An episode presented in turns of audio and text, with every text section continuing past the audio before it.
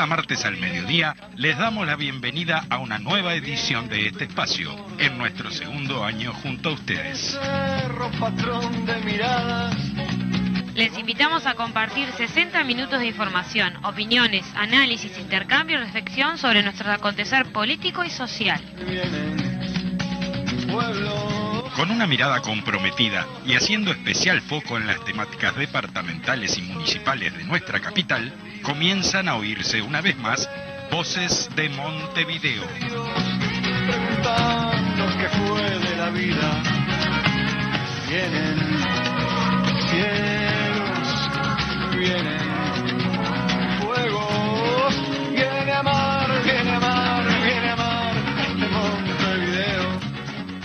Buen mediodía a la audiencia, ¿cómo están? Estamos dando comienzo a este programa número 84 de Voces de Montevideo, correspondiente a este martes 6 de diciembre de 2022. ¿Cómo estás, Adrián? Buen mediodía, buen mediodía, Majo, bienvenidos. Buen mediodía audiencia, buen mediodía Daniel y Majo. Buenos días a todas y todos que nos están escuchando. Buenos días. ¿cómo Día están caluroso ustedes? para nosotros. Sí, caluroso. Acá está lindo. Acá está lindo, sí, Acá está eso es lindo. cierto. Anda bien usted, eh, Daniel. Perfectamente, muchas gracias. Eh, vamos a, a recordarle a la audiencia el Bueno. número de celular, Adrián. Bueno, 092 41 1001. Perfecto. Bueno, y seguimos eh, invitándoles a que a través de ese celular o a través de nuestras redes manden los mensajes para participar del sorteo del el, el 20 de diciembre, en este caso, Ajá. donde se va a realizar el sorteo del libro de Carlos Jafé, eh, Rodney Arismendi y el Partido Comunista de Uruguay, que, eh, bueno, vamos a tener el placer de entregarle a una o uno de nuestros oyentes. Así que, bueno, manden los mensajitos con el nombre, los últimos números de la cédula, diciendo que quieren participar de este sorteo. ¿A qué número era entonces, Adrián? 092 41 1001. Bárbaro. Bueno, Y se hacen el regalito de. eh, claro, ya viene Papá Noel Ya con el, con el librito de- de- de- del compañero de Carlos Jafé. Pero nos falta el eslogan de- del programa. Eh, de esa, esa está, mirá, ya me- Caramba, voces de Montevideo. La comunicación diferente, ¿Cómo claro que, sí. claro que sí. Exactamente. Muy Perfecto. bien. Bueno, y vamos ya de lleno a la música que precede a la columna de nuestro compañero León D'Amico, Apuntes de nuestra historia.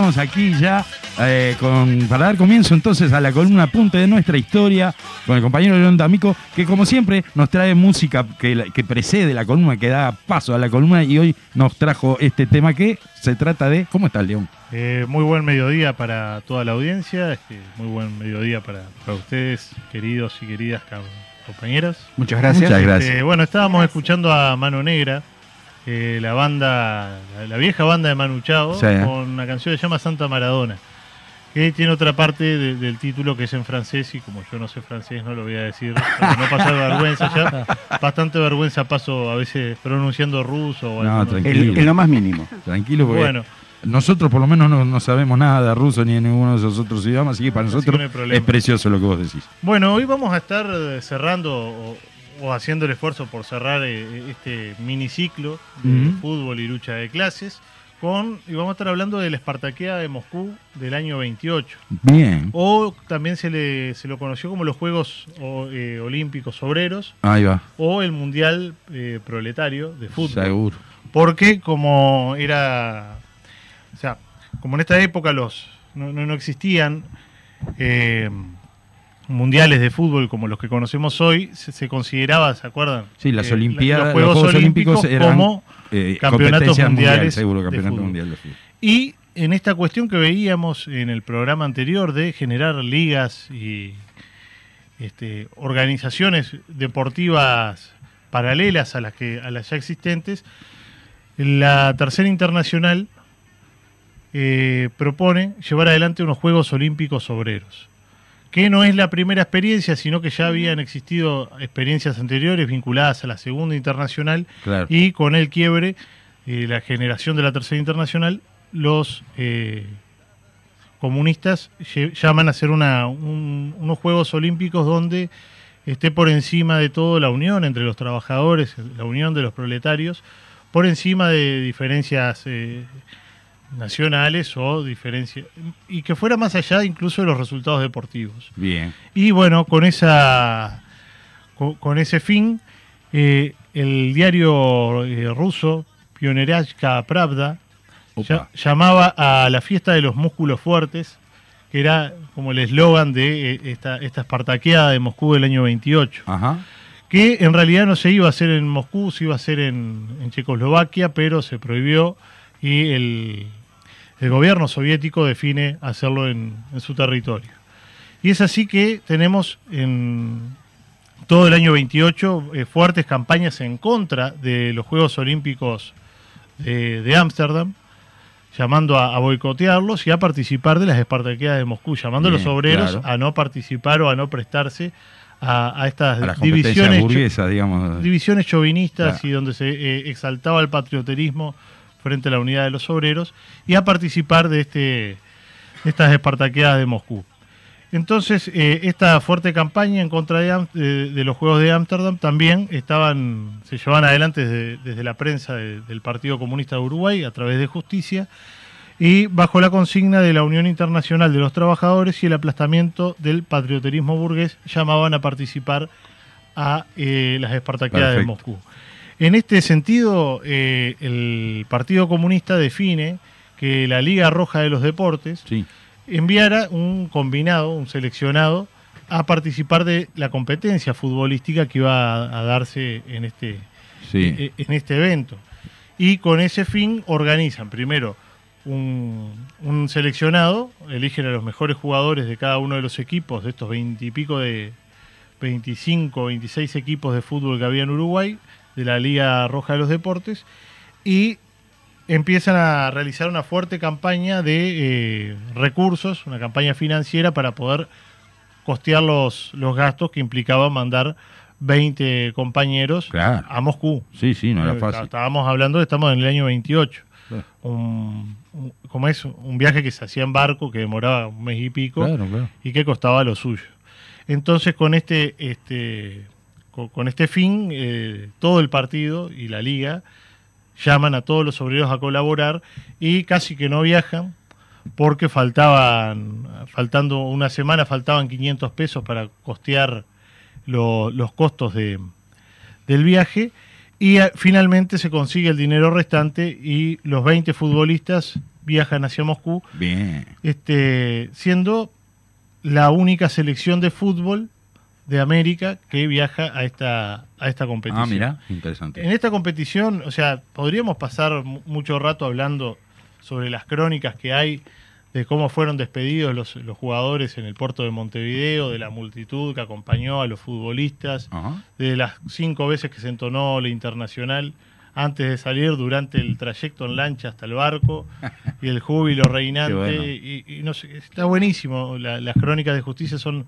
maravillosas, pero no nos daría el tiempo. Sí, sí, sin duda. Lo- ¿Hay los algún invitamos. audiovisual de eso, no? No, no. Hay, hay un videíto que el profesor de historia Alejandro Sánchez Blanco recuperó porque yo estoy basándome para, para esto en un trabajo que se llama Nuestra primera vez en Moscú, que es un, un artículo que escribió este profesor Alejandro Sánchez Blanco y dentro de los de las fuentes que él utiliza hay algunos audiovisuales, hay un pequeño video que supuestamente todos creemos que o queremos creer que fue de un partido de la selección de la Liga Roja de los Deportes Uruguaya contra la sele- el seleccionado de Ucrania. Mirá. Pero no tenemos tampoco la certeza de que así sea.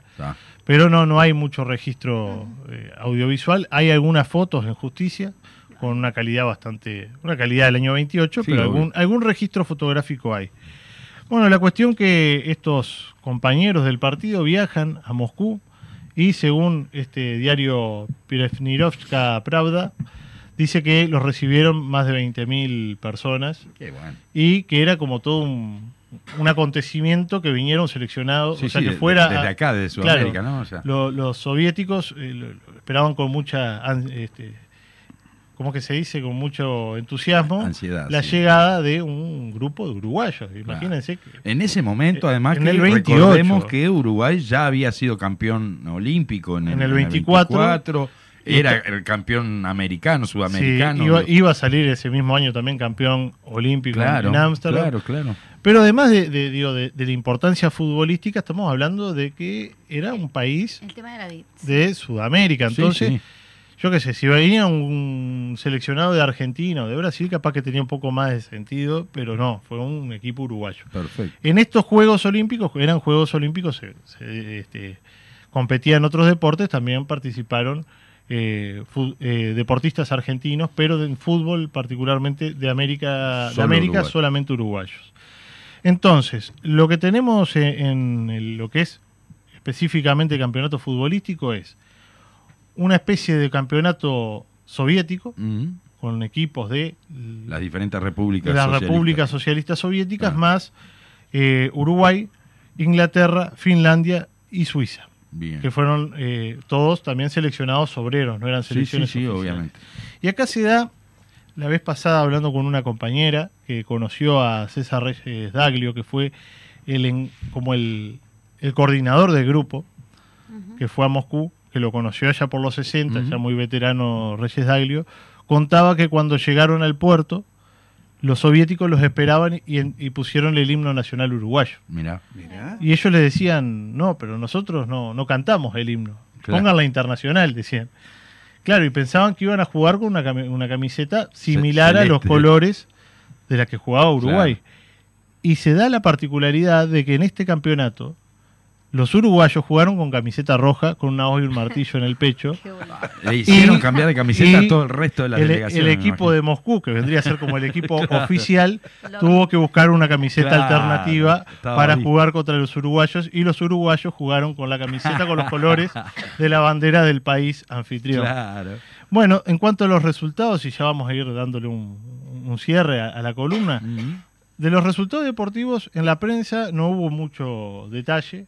Hay que ver también que las comunicaciones no eran lo que son hoy. O sea, Sí, claro. por. Ahora ponemos en el celular y sabemos cómo salieron todos los partidos. Pero hay solo un- una noticia de que había. A propósito, están Sí. jugando ahora. ¿Quién? Está jugando. ah, no, no. España-Marruecos. España-Marruecos. sí. España-Marruecos. Bueno, Ah, no, porque, no, no sabemos no- el resultado. nos estamos perdiendo un partidazo, se pueden imaginar, ¿no? Sí. España-Marruecos. Este, bueno, pero en cuanto a los resultados de. De las, de las de- de espartaqueadas, los- sí. hablamos. No, de los partidos. Ah. Hay una sola noticia que eh, dice que el equipo de Uruguay perdió 4 a 1 con, con, la- con el seleccionado de la República Socialista de Ucrania. Mirá. Pero después llega el, el final, el comunicado final de cómo terminó el, el campeonato, Sí. diciendo que el título decía que Uruguay se había consagrado segundo. Mirá. Y después, en el desarrollo de la noticia, en realidad había salido primero el equipo de Moscú, segundo el equipo de la República Socialista Soviética de Ucrania y tercero el, el combinado de la Liga Roja de los Deportes. Ajá. Pero ¿por qué justificaban que en realidad éramos segundos y no terceros? porque, Porque en primer Moscú lugar, y Ucrania. en primer lugar estaba la Unión Soviética Claro. y tanto Moscú, que era la capital de Rusia, como Ucrania, que era una, sí. una república que formaba parte de la Unión Soviética, formaban todos Claro, parte claro, de lo claro. mismo, por Como lo tanto, país, digamos. en primer lugar estaba la Unión Soviética y en segundo eh, ¿no? el equipo de la Liga Roja de los Deportes del Uruguay. Mira vos, metimos un segundo. Sea como sea, eh, tenemos no la dirigí a los. No, sí. sea como sea, nuestro, nuestro equipo estuvo en el podio, Seguro. trajo una medalla, pero lo que se hace énfasis en, en este trabajo y según las crónicas que, que, eh, Sánchez Blanco toma para su trabajo, el- los resultados deportivos eran algo secundario y lo que Sí, se sí. trataba de fomentar Claro. era la integración entre La los obreros y el, el trabajo político. Claro, en realidad, no perdamos de vista que estos deportistas eran militantes de un partido político. Exacto. Pero bueno, digo, hay mucho más para hablar, este, pero vamos a ir dejando por acá, Perfecto. porque si no sería irnos muy lejos, o sea, demorar mucho y quitarle mucho espacio Bueno. al programa. De todas formas fue, fue muy ilustrativo, digo, muy rico conocer estos aspectos que de verdad yo particularmente No, y, y es con- algo... poco conocía. digo. Y- y- y conoce. yo no lo conocía hasta hace un Mirá. poco tiempo. Digo, sí. eh, son cosas muy, muy interesantes, Sí. muy lindas que se han perdido en el tiempo. Sí, sí. Pero bueno, recordar que este, ya eh, cuando se jugó el, mu- el Mundial del 2018, ya una selección uruguaya había participado en un Mundial de fútbol Exactamente. en Moscú. Muy bien. Así que bueno, hasta el martes que viene. Hasta el martes que Hasta viene, el que Muchas viene, gracias. Leo. Muchas gracias.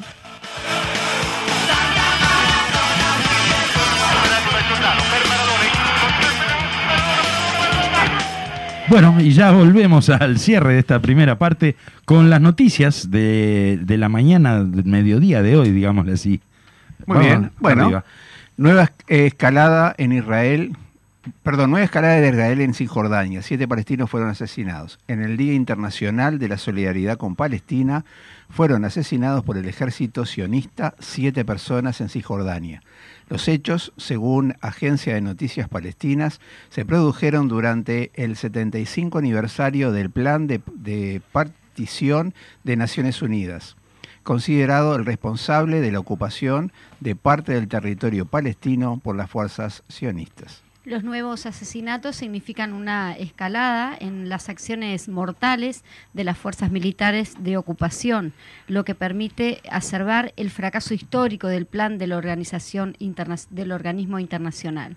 Hasta la fecha, la cifra de palestinos muertos por ataques israelíes ascienden a 148, mientras que 6.000 personas, entre ellas 739 niñas y niños, han sido eh, detenidas ante lo que denominó una nueva escalada de parte de Israel.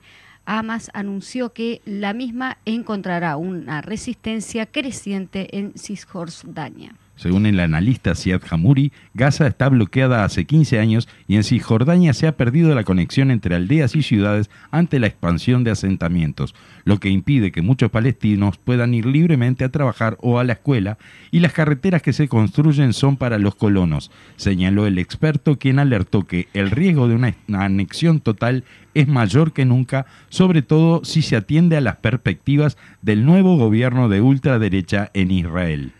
Para Hanuri, el nuevo gobierno a punto de formarse en Israel es abiertamente racista. En este sentido, el analista agregó que, en la práctica, el Estado hebreo ya controla militar y administrativamente toda el área C de Cisjordania, un sector que representa el 60% del territorio. Reexamen de la denuncia del puerto ante su archivo provisorio dispuesto por Fiscalía, el doctor Charles Carrera Leal, senador de la República por el MPP, espacio 609 Frente Amplio, expresó en una nota publicada en El Popular que la semana pasada el fiscal Gilberto Rodríguez archivó de forma provisoria la investigación de la denuncia por el acuerdo ilegal suscripto por el Estado uruguayo y la empresa Catón Natí. Por esa razón es que vamos a solicitar al reexamen del caso, ya que tenemos sobrados fundamentos para hacerlo. Actualmente existe un juicio ante el Tribunal de lo Contencioso Administrativo que además está analizando este asunto desde el punto de vista de la regularidad administrativa. Según Carrera, salvo el delito de abuso innominado de funciones, el resto de los delitos ni siquiera fueron mencionados en el informe que dispuso el archivo de las actuaciones, cuando de parte de los denunciantes expre- expresamos e invocamos sobrados argumentos y medios probatorios que acreditaban dichas irregularidades. Entendemos que Fiscalía terminó limitando su investigación a analizar un solo aspecto de las irregularidades cometidas por los jerarcas, centrándola fundamentalmente en la actuación del presidente de la Administración Nacional de Puertos, Juan Curbelo. No compartimos que se analice este delito centrándolo en Curbelo, ya que los actos que facilitaron la concreción de las lici- ilicitudes fueron llevadas a cabo en conjunto entre todos los acusados. Algunas de las irregularidades administrativas que ni el fiscal pudo obviar. Durante esta indagatoria, manifiesta el senador, pudimos apreciar cómo importantes catedráticos contratados por la empresa Catin- eh, Catonati fueron capaces de negar los conceptos más básicos del derecho, con tal de justificar la posición de los acusados. Algunos de ellos, de forma grosera, llegaron a negar la esencia misma de la teoría del órgano, concepto fundamental del derecho administrativo, que aplicado a la Administración Nacional de Puertos se traduce en la idea de que la voluntad es expresada por el directorio en su conjunto y no solo por su presidente. Todavía estamos analizando el escrito que dispuso el archivo y por tanto nos limitaremos a realizar únicas, eh, únicamente las siguientes valoraciones. Entendemos que existen sobrados argumentos, pruebas y fundamentos jurídicos para solicitar que otro fiscal eh, revea la decisión de archivo. Por otra parte, dada la posición asumida por el fiscal Gilberto Rodríguez, reconociendo que los decretos posteriores a la firma del acuerdo padecen de vicio de todo tipo, no sería descabellado pensar que al amparo de esta posición el Tribunal de lo Contencioso Administrativo anulara, anula- anulará este acuerdo por vicios de ilegalidad. En definitiva, esto recién empieza y este tema seguirá estando presente en el debate nacional. Finalmente, lo que se resuelve en esta instancia ya no dependerá del fiscal Rodríguez, sino del juez penal competente que deberá decidir si se prosigue con esta investigación en manos de un fiscal eh, sustituto. Tenemos la plena confianza de que así será, finaliza el senador Frente Amplista. Bueno, veremos qué acontece entonces con esta con esta denuncia que así como así fue archivada, digo, Ajá. no, no haciendo lugar a, Sin a muchas, claro, a muchas, a mucha eh, documentación, muchos argumentos que se habían presentado por parte del Frente Amplio y bueno, ¿Quién este, habrá resuelto eso? el, fiscal este también. Rodríguez, sí, sí, el fiscal Rodríguez decidió archivar esa causa y, Claro. y bueno, Claro. ahora lo que se pide justamente es eso, que un otro fiscal revea esta situación. Actúe sobre la situación. Bueno, vámonos a, a- a la última de las noticias que tenemos para hoy, que es la apertura de nuevos servicios de atención en policlínicas. La Intendencia de Montevideo culminó el curso sobre estrategias de intervención en usos problemáticos de sustancias psicoactivas que capacitó a equipos de ocho policlínicas y al del área psicosocial de salud ocupacional. Se trató de la segunda etapa del plan de incorporación de asistencia a usos problemáticos de sustancias que realizan policlínicas de la Intendencia de Montevideo. En la primera etapa se realizaron actividades de sensibilización sobre la temática con los equipos para trabajar el estigma social asociado a los usos de sustancias psicoactivas. Para esta actividad, junto con expertos internacionales de Brasil y Colombia, se adoptó un instrumento internacional para medir el estigma social y de esta forma vencer las principales barreras de acceso a las personas con uso problemático de sustancias. Posteriormente, se realizó un audiovisual donde participaron distintos colectivos, entre ellos Ni Todo Está Perdido, NITEP, Madres del Cerro y técnicos con expertos en la temática. Además, hubo una actividad presencial en el desarrollo del curso. Se invitó a docentes de, la Universidad del Exterior, entre ellos la Universidad Nacional Autónoma de México, Universidad Nacional de Córdoba, Uspaya University, eh, Universidad Federal de Juiz de Fora, que se integraron con docentes de la Universidad de la República, UDELAR. También participaron técnicos de Secretaría Nacional de Drogas. Ahora comienza la tercera etapa que consiste en la apertura de servicios de asistencia a personas con uso problemático de sustancias y a sus familiares en distintas policlínicas de Montevideo. Cada policlínica tiene sus servicios especializados. Algunas realizarán intervenciones interdisciplinarias y taller de prevención en la comunidad a demanda. Se brinda consultas presenciales individuales y grupales, dependiendo del servicio de cada policlínica. Se accede al servicio agendándose por los teléfonos de cada policlínica o de forma presencial. Muy bien, importante este, este nuevo servicio que incorpora la Intendencia, ¿verdad? Digo, Sí. en un área que está bastante descubierta, digamos así, este, en cuanto a salud, digo, que es el tema, los temas psicológicos, psicológicos, salud en mental general, tienen una gran salud mental, sí, pero sí, exacto. particularmente el tema este, digo, que, que en general son instituciones privadas, el tema que se dedican a este tema de- de- de- del apoyo a, a las personas con, con adicciones, ¿verdad? Con Claro. drogadicción. Eh, vamos entonces a, a algunas cuestiones de cartelera de estos próximos días. Tenemos la decimoquinta edición del Festival de Jazz de Montevideo, desde el miércoles 7 hasta el sábado 10 de diciembre, en salas de la Comuna Capitalina, Sala Citarrosa, Centro Cultural Florencio Sánchez, la Sala Zabala Muñiz y la sala principal del Teatro Solís. Participarán músicos de Argentina, Brasil, Alemania, Francia, Italia, Portugal y Uruguay. Los precios de las entradas en cada una de las jornadas oscilan entre los 300 y los 800 pesos. Eh, noviazgos libres de violencia. Si tienes entre 14 y 17 años, sumate a No Te Va a Gustar en este encuentro por una sociedad libre sin violencia, jueves 8 de diciembre de 14.30 a 17.30 horas en el, en el salón, a- salón Azul de la Intendencia de Montevideo. Muy bien. Recordamos que el 10 de diciembre es el Día Internacional de los Derechos Humanos. A las 19 horas en el Memorial de los Detenidos Desaparecidos, Parque Bafarreira, eh, eh, actuarán en ese lugar. Bueno, se convoca a, esa, a ese memorial y nos va a acompañar la música de El Alemán. Muy bien, perfecto. Construyendo la mañana siguiente. Tenemos el acto homenaje al centésimo sexto aniversario del nacimiento de General Liber Sereñi, que será el 13 de diciembre, dicho aniversario. Y en el Parque Rodó, en la Rambla y Sarmiento, el 15 de diciembre, a las 19 horas, se convoca a este acto, acto homenaje por parte del Frente Amplio. Así que bueno, eh, A no faltar. sí, el 15 de diciembre a las 19 Ujú. horas, un gran acto va a ser en el Parque Rodó, en la Rambla y Sarmiento. Sí, hoy justamente se está cumpliendo este fecha de fallecimiento de, de- sí, del presidente, del expresidente Tabaré Vázquez. Ah, de Sí. Tabaré, claro. Yo pensando, asociando con Sereñi y pensaba, no, no, no se Claro, me miraste así como... No, y no hace fecha. Sí, sí, de Tabaré, claro que sí, sí, sí, es verdad. Este, bueno, como siempre, nuestro recuerdo y, y nuestro homenaje al gran Tabaré al, me- al gran mejor compañero. presidente que ha tenido la República Oriental del Uruguay. Muy bien. Bueno, en- cerramos entonces esta Nos primera parte. Si no a la tenemos, pausa. no tenemos Bien. nada, no nos quedó nada en el tintero hoy. No. increíblemente. Increíblemente venimos con todo. Bárbaro con los tiempos, así que nos vamos eh, de la mano de Federico Lima en los controles, nos vamos a los consejos comerciales de la emisora.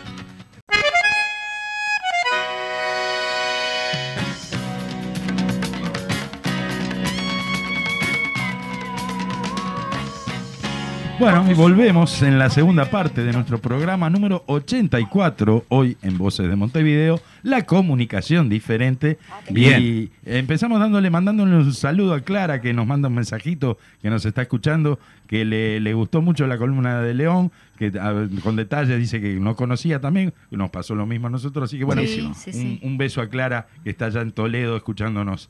Eh, vamos entonces a una entrevista central, como siempre hacemos en esta segunda parte. A presentar al entrevistado. El Bien. entrevistado es director de la División de Planificación y Ejecución Presupuestal del Departamento de Recursos Financieros de la Intendencia de Montevideo. Casi me quedo sin aire. Perfecto. Y se llama Y se llama Federico Perino, ya había estado con nosotros Federico. Sí. Bienvenido, Fede. un placer que estés. Muchas gracias. Un placer estar de vuelta por acá con ustedes. Bienvenido, Un gusto. Federico. Y además está fresquito, que es Sí, Está por suerte, la que el verdad aire que- acondicionado anda fenómeno. Totalmente. Bueno, el, el tema este, de hoy arranca diciendo, hablando de presupuesto de la Intendencia, ¿no? Este, capaz que no podés contextualizar y bueno, y ver un poco este, en qué está hoy, vinculado a eso que planteaba el titular de, nuestra presentación en redes, de, en relación al el, eh, presupuesto nacional, ¿no? ¿Cómo, ¿Cómo se vincula eso?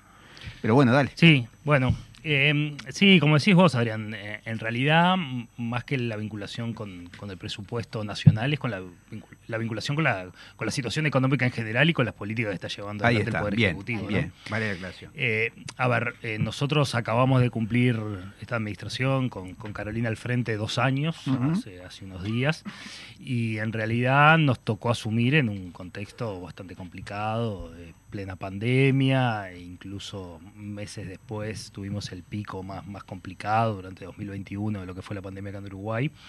Y eso generaba un montón de incertidumbres, ¿no? Ujú. El- el- la intendencia venía con un, con un nivel de ejecución presupuestal relativamente alto, asociado al- a, los, a la acumulación de, de muchos años de aumento del producto, de aumento del salario real de los trabajadores y por lo tanto de, de su capacidad contributiva, llamémoslo así.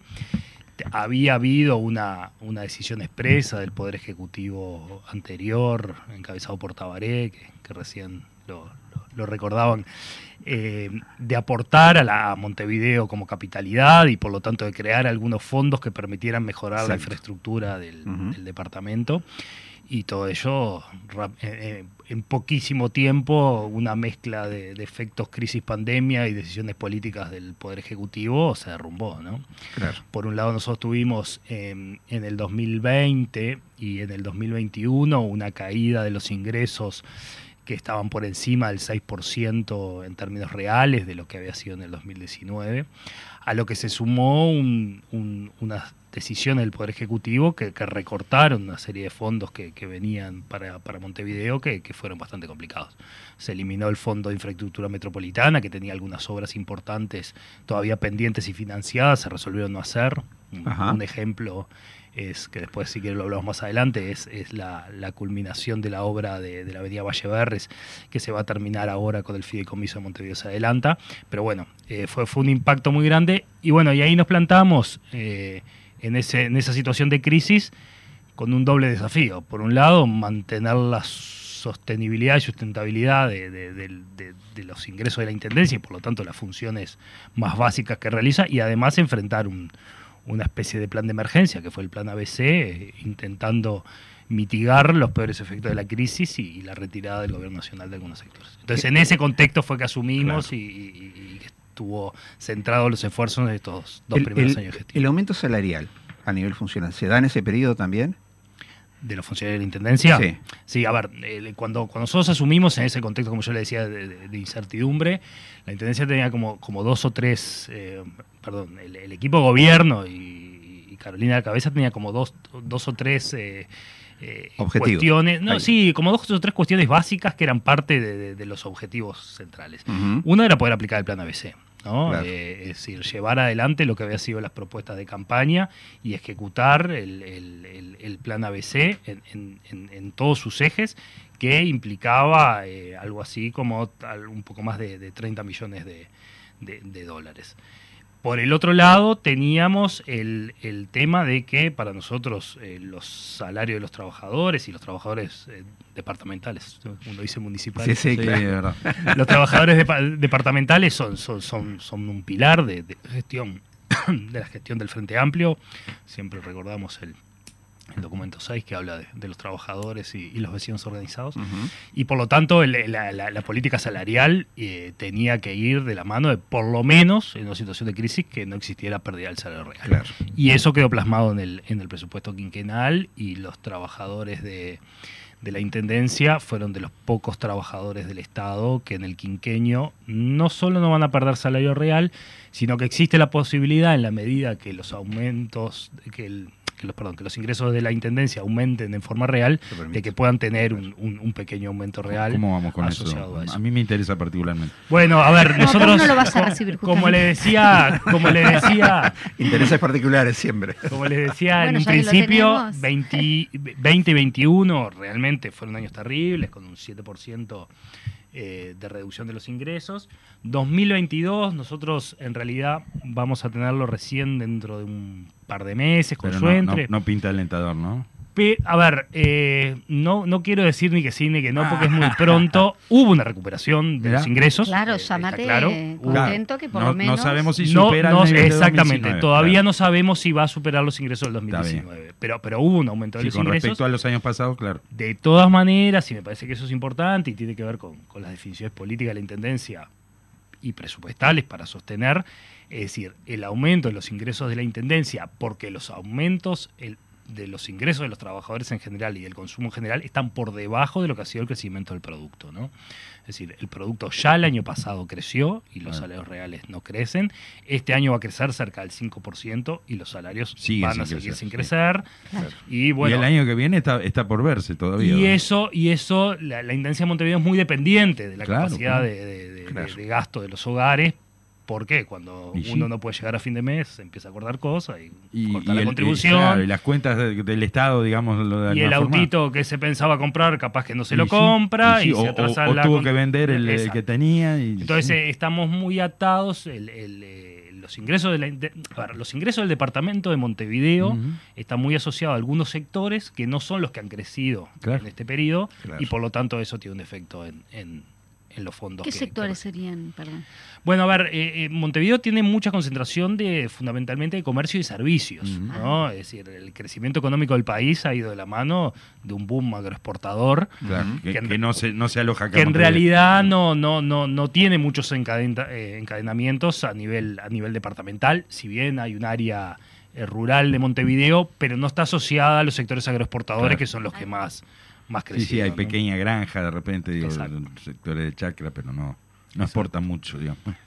Y bueno, con, e- con- en ese contexto, y con estas condiciones, la Intendencia en s- 2021 y lo que va del 2022, si bien, como les decía, no tenemos cerrado y para hablar de presupuesto siempre es complejo hasta que todos los números, los contadores no dan los asientos Claro. y ese tipo de cosas, ha logrado razonablemente superar de una manera, yo creo que muy exitosa, dos años complejos, cumpliendo con los compromisos, Además, cumpliendo con claro, el ABC, cumpliendo con el mantenimiento de algunas cuestiones. Yo, nosotros ahora con, con el departamento estamos haciendo unos recorridos por los consejos vecinales y, me- y- y hay, y hay algunas cuestiones que, que uno que ya no es tan joven, eh, me parece que está bueno explicitarla. A ver. Es decir, una vez se olvida del esfuerzo presupuestal que hacen todos los vecinos para mantener el precio del boleto. Y cuando digo el precio Ajá. del boleto, no estoy hablando solo del precio del boleto en la plataforma del trabajador. Claro. Estoy hablando de todos los boletos de estudiantes gratuitos, claro. que, de, de un montón de beneficios para los jubilados, de la implantación de un boleto ABC que tenía un descuento adicional para los que eran usuarios de las tarjetas Uruguay Sí. Social que se aplicaron este año. Es decir, una serie de, Para de los usuarios políticas. frecuentes también. una serie de políticas todo. asociada a, a- a permitir que, que sobre todo quienes más lo necesitan, que son usuarios del, del transporte público, puedan usarlo razonablemente, Sí, a sí, precios sí. razonables, si bien siguen siendo importantes, ¿no? Para, para claro. el bolsillo de los trabajadores. Por supuesto. Pero una vez, eh, yo fui estudiante, no, no tuve, me acuerdo que era que eran los primeros gobiernos del Frente Amplio y tenías, me acuerdo, gratis hasta tercero liceo. Sí. Eh, eso es cambió. Yo fui, secu- yo fui antes que vos y no tenías gratis bueno, nada. por eso. Todo, todo- todo secundaria, eh, parte de los estudiantes universitarios hoy tienen boleto gratuito. Bueno, es decir, una serie de políticas que se sostienen en un contexto donde durante dos años la demanda de viajes de ómnibus bajó un montón Claro. y que incluso ahora, cuando se empieza a recuperar la economía, no logra eh, volver a los niveles prepandemia. Estamos en el entorno del 80% de la demanda que existía antes de la pandemia. Sí, y eso sí. genera aumento de costos y eso genera un esfuerzo presupuestal adicional de la Intendencia para mantener el precio del boleto. claro. Y eso muchas veces en la discusión como que no lo tenemos en nuestro, en nuestro radar y bueno.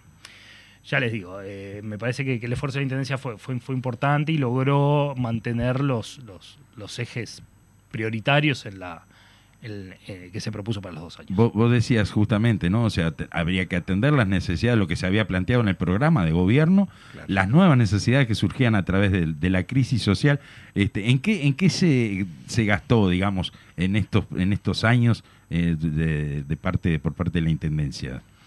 Sí, a ver, yo, yo creo que, que- que más allá del- del- de la distribución del gasto, que, que básicamente se, se mantuvo en, en- en la distribución histórica que, tiene la Intendencia en relación de aproximadamente un, dentro de lo que no es remuneraciones salariales, Mm. un 80% asociado a, a- a gastos de, Inversión de funcionamiento. perdón, un, un, un, un 40 y pico por ciento de gastos de retribuciones personales, Sí. un 30 y poco por ciento de gastos de funcionamiento y un, y un 20 por ciento aproximadamente de inversiones, que eso es más o menos la distribución actual. Eso se mantuvo. Bien.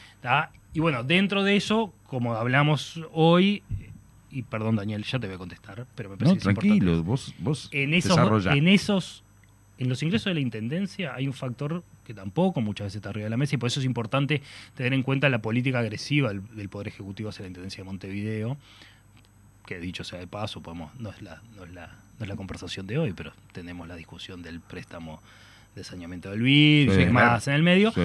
pero que es la Intendencia que relativamente menos ingresos recibe del Gobierno Nacional. Claro.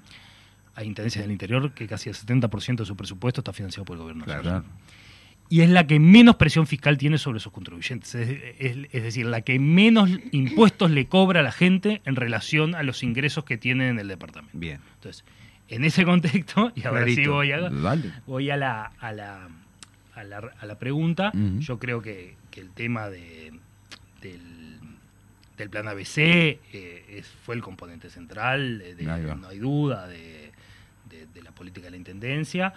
Eh, es importante eh, para la planificación presupuestal y la ejecución decir que cumplimos con lo planificado en relación que en 2021 se gastaron 970 millones de pesos, que era lo que estaba previsto para gastarse en el 21, que en el 22 se van a gastar los 550 millones de pesos que tenía Que estaba previsto también. que se lograron desarrollar los componentes incorporados a los, a los ejes, tanto el tema de igualdad, salud, trabajo, alimentación, territorio, y muchas de esas cosas que nosotros pensamos que iba a ser un plan de emergencia acotado a Sí, un sí. año quizás, Corto plazo. Se prolongó. se va necesariamente. eso, Se claro. sigue prolongando.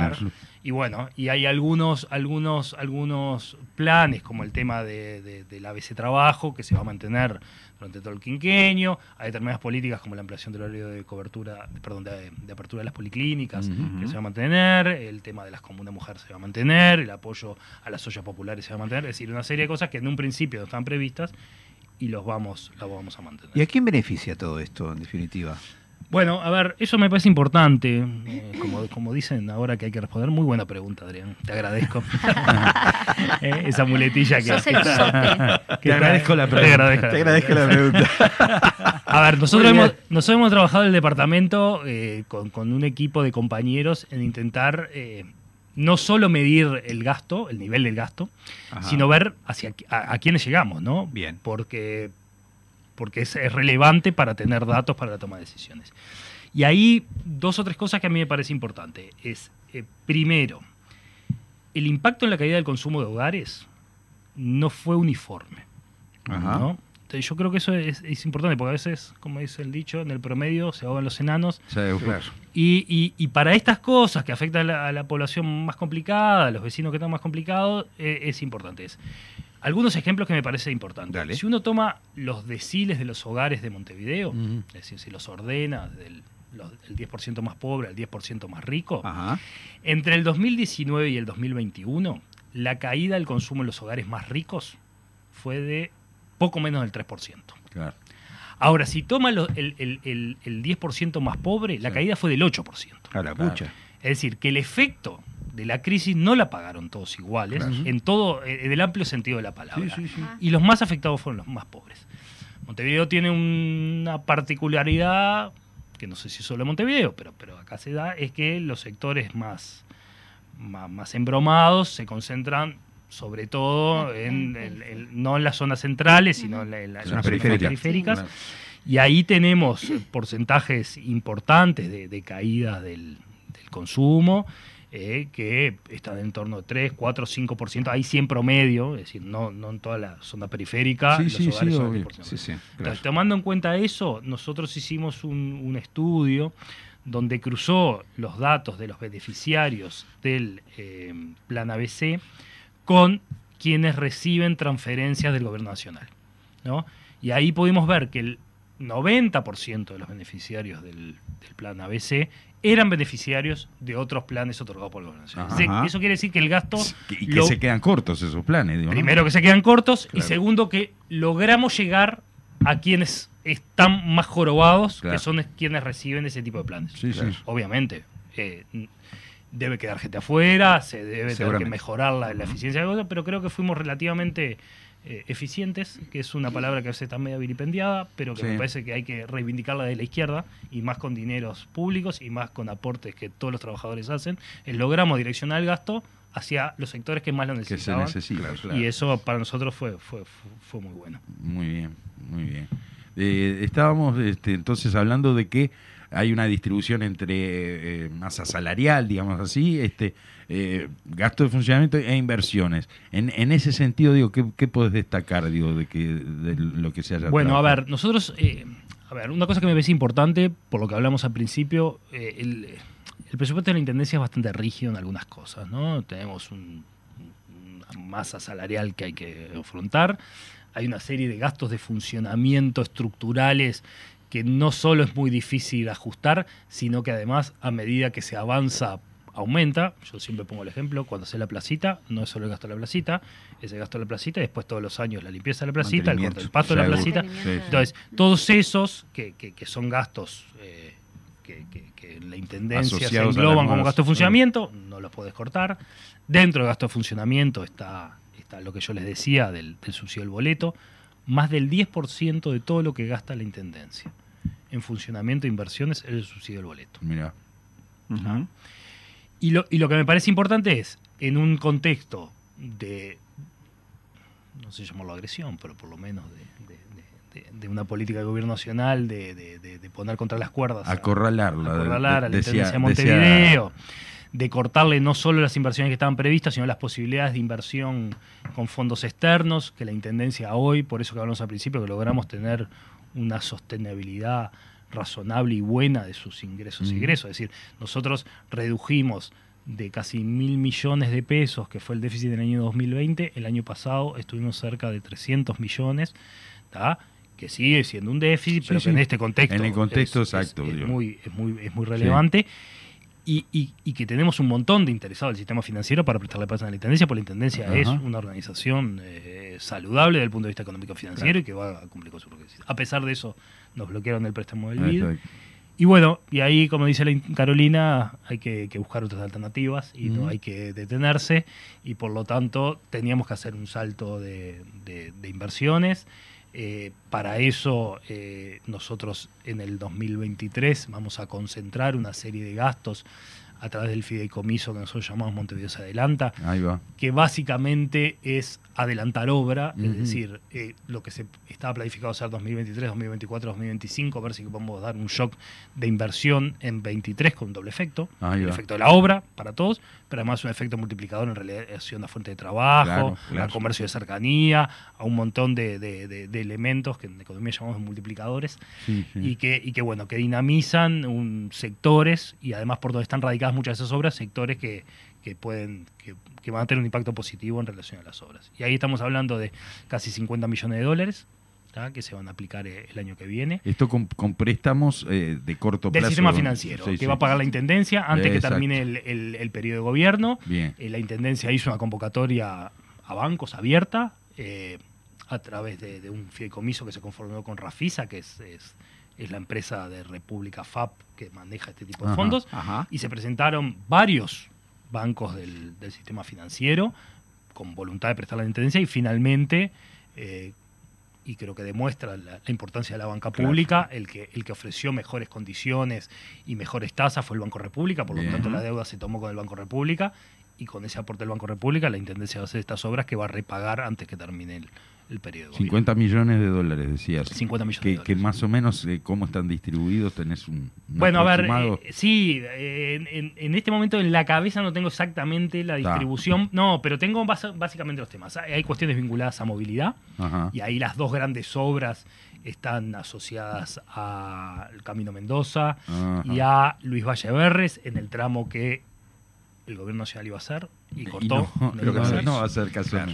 Eh, ah, después hay algunas otras obras menores eh, en, en- en- vialidad, pero lo otro importante en, en- en- en viali- perdón, en movilidad en general tiene que ver con lo que los compañeros y la intendente llamó eh, tránsito inteligente y tránsito adaptativo, que son Mm. una serie de intervenciones con tecnología en puntos complejos de la, de la capital para, para dinamizar el tráfico, eh, sensores, cámaras, una serie de elementos.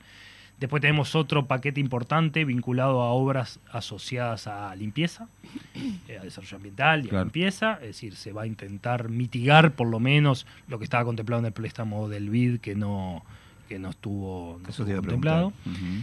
Y el tercer componente grande, más allá de algunas otras cuestiones, tiene que ver con, con- con espacios públicos y con, con algunas obras de, emblemáticas vinculadas a espacios públicos, que van desde pequeñas intervenciones de lo que la intendente le llamó parquecitos, que son pequeñas intervenciones a nivel más local, más barrial, hasta obras como la remodelación del, del Parque de Villa Dolores o el Balcón del Cerro, Ah, que sí. es remodelar y poner de cara al barrio el, el- parador del cerro que está abandonado o algunas adecuaciones al mercado modelo. Es decir, Todo esto en la línea de Montevideo más verde, digamos, ¿no? exactamente, esa, esa es la línea, es, es- es la hoja de ruta asociada a la, a la- a la aplicación del plan de gobierno del Frente Amplio que, que votó la ciudadanía, con énfasis en, en todo lo que tiene que ver con, con- con- con el medio ambiente, con la sustentabilidad y con un montón de, de- de características que tiene Montevideo que son proclives a eso y que tenemos que profundizar. Muy bien. Préstamo del BID no sale y sin embargo Montevideo se adelanta es la respuesta a los vecinos de Montevideo en el marco de no, no financiación, no aprobación de, una- de un compromiso mayor, porque en realidad involucraba algunas situaciones que tienen que ver con el saneamiento y demás. Y sin embargo, la Intendencia se plantea, a través de Montevideo se adelanta, responder a lo que se había comprometido con los vecinos, ¿no? ¿Es así, sí, sí, sí, totalmente. A ver, eh, la Intendencia tenía, tenía un plan, parte del, del- del concepto amplio de, de- de saneamiento, que tiene que ver con limpieza, ya nadie discute del mundo que, que cuando se habla de, de- saneamiento no es solo los caños que van abajo de, Claro. de la tierra, pero sí, es decir, estaba, estaban previstas una serie de acciones asociadas a ese préstamo, el préstamo así como estaba no salió, buscamos alternativas a través del Montevideo se adelanta, dicho esto, esperemos que salga. Está- creo que ya estuvo la aprobación del BID, está volviendo para el Uruguay el nuevo préstamo de saneamiento, Ahí, ahí sí solo que para está caño, asociado ¿no? solo a caño, que a ver, es algo muy relevante Sí, y muy relevante para algunos vecinos que, que lo sufren. Claro, ni que Y que bueno, que, que eso se va a hacer con un préstamo del BID asociado a saneamiento que también va, va a pagar la Intendencia con, con el Y, subflujo. y que esperemos que tenga la aprobación, como vos decías, ¿no? No debería haber al... Siempre, Ningún- siempre uno se puede se sorprender, pero no debería haber ninguna excusa en este, en este no caso para, para- ¿Tenemos, ¿Tenemos fecha de retorno de, de- de- del BID para, para Montevideo? Yo tengo entendido que desde el BID, si no vino, está por venir. Ah, y por lo tanto, si no les da, ahora creo que la Junta entra en receso Sí. veintipico de diciembre, Sí, sí. eh, debería, si no entra ahora, debería entrar las Primeros meses, semanas, ahí sí, está. de- de- del año que viene. ¿Me dejas un punto final? Que creo que estamos Sí, claro, te iba a decir, bueno, Tenés- perspectiva, te iba a decir, plantearnos. Bueno, este, está. Tenés eh, tres a- minutos y medio. A ver, no, yo creo, a ver, como síntesis, pudimos cumplir con lo que estaba planteado en el plan ABC, reformulamos el plan ABC, ahí Carolina hizo, lideró mucho eso, de, de- de- de- aplicar lo que ella le llama el ABC más, que es, profundizar algunos de los proyectos que teníamos, involucrando más a los vecinos. Se renegoció en su momento eh, con, con los tenedores de bono del Fondo Capital para terminar algunas obras que, que no estaban incluidas, por ejemplo, se, la ampliación del, de disposición final de residuos en Sí. Felipe Cardoso con Valle verdad. Se mantuvo el poder adquisitivo de los trabajadores, cosa que No es menor. logramos mantener un resultado que pide- permite la sostenibilidad. Y para el 2023 tenemos un presupuesto que esperemos que sea expansivo, producto del aumento del producto y por lo tanto Expansivo de mejor recaudación. de mejor decir. recaudación, que nos permite hacer eh, un poco de, de- de obras. A esto se va sum- co- de obra de fondos propios, se suma el Montevideo se adelanta y se suma una política que para nosotros no tiene necesaria, no, no es con un fin recaudatorio, pero sí de justicia eh, distributiva y contributiva, que tiene que ver con el ajuste en las alícuotas de la contribución inmobiliaria. Con- contanos sobre eso un poquito. Ahí está. Bueno, u- u- hace mucho tiempo Montevideo tiene, eh, tiene una definición de, de- de- de alicuotas para, para definir el monto de la contribución inmobiliaria que es por tramo, ¿no? Es Ajá. algo parecido al IRPF. Es decir, progresionalmente eh, los tramos Según el valor de, de la propiedad. según el valor según el valor de- catastral. del Catastral sí. que está totalmente desactualizado. Entonces, lo primero Sí. que hizo la Intendencia fue contratar una consultoría que permitiera acercarnos a ver cuánto era el valor real de mercado que Ahí teníamos. va. Y básicamente eh, de la consultoría surgió que un tercio, o mejor dicho, tres veces más que el valor catastral es lo que implica el valor de mercado. Eso nos da un universo de cuánto valían los padrones o las viviendas A, en- a la actualidad. a la digamos. actualidad. Otra cosa que vimos que nosotros teníamos un- una definición de cinco tramos, ¿tá? pero que había un tramo que era muy, muy grande. El, el- el- el- el tramo, que era el, antiguo tramo, tramo 4, implicaba bienes de entre 300 y poco de mil dólares a más de un millón y pico. Entonces nos parecía que era... Demasiado largo, Claro, digamos. entonces ese- lo que se hizo fue, se, corte. se- se hizo un corte, se, se incorporó un, un- un- un tramo más y además se cambiaron las alicuotas ¿tá? que va a pagar.